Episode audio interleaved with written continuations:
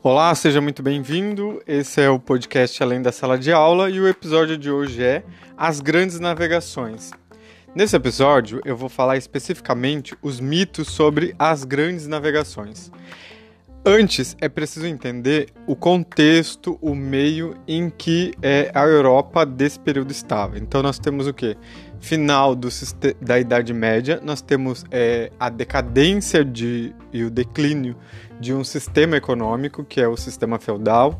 Então, toda a Europa está em transformação. Nós vamos ter, na sequência, Iluminismo, Renascimento, Revolução Industrial a própria Revolução Francesa mais à frente. Então, são uma série de fatores que vão influenciando para essas navegações. Então, quais eram os interesses desses europeus em fazer essas navegações, né? já que se custava muito caro? Então, nas próximas aulas, nós falaremos, eu vou trazer para vocês essas discussões. Mas nessa aula especificamente, eu vou falar sobre os mitos dessas navegações, né? dessas grandes navegações. Então, eu vou usar como referência o livro do, do Boulos, que quem que é o Boulos, né? Alfredo Boulos, e o livro didático que é História, Sociedade e Cidadania. Então, lá no capítulo que vai falar sobre as grandes navegações, nós temos um tema específico que é enfrentando os perigos.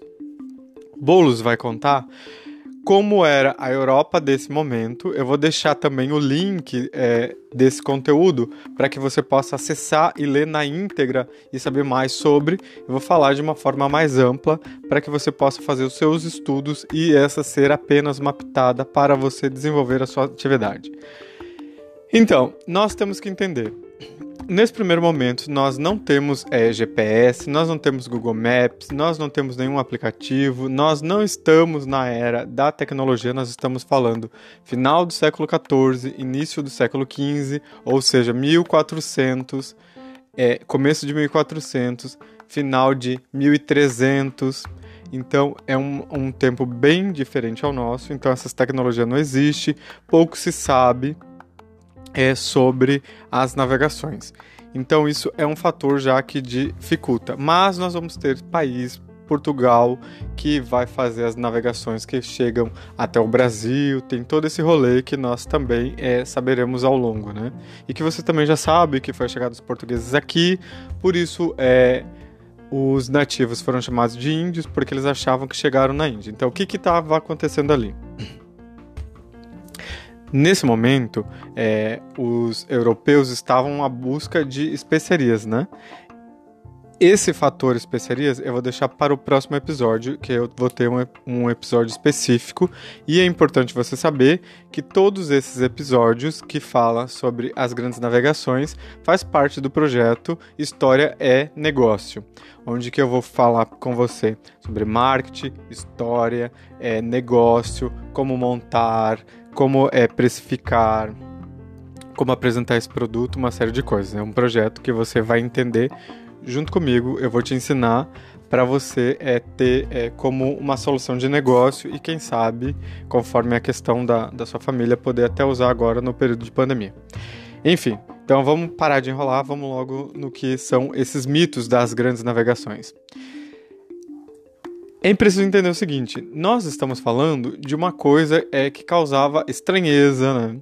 A quem que tinha interesse nessas grandes navegações, né? Quem eram as pessoas que navegavam? Então, uma viagem não era é, curta, era muito longa, existiam muitas incertezas, é, essas pessoas passavam muito tempo no mar, então é, tempestade, uma série de coisas que influenciavam o que esse imaginário. Nós temos também que pensar que eram pessoas né, que estavam muito tempo, podiam estar tá, é, nauseadas é, por causa das, dessas navegações. Né? Não se tem o conforto que nós temos hoje para se viajar né, de navio.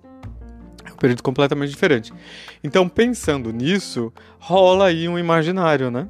E também tinha galera que tava lá sem fazer nada, não tinha o que fazer, muito tempo em alto mar, longe de casa, rolava o quê? Uma bebida, é, rolava ali uma desorientação.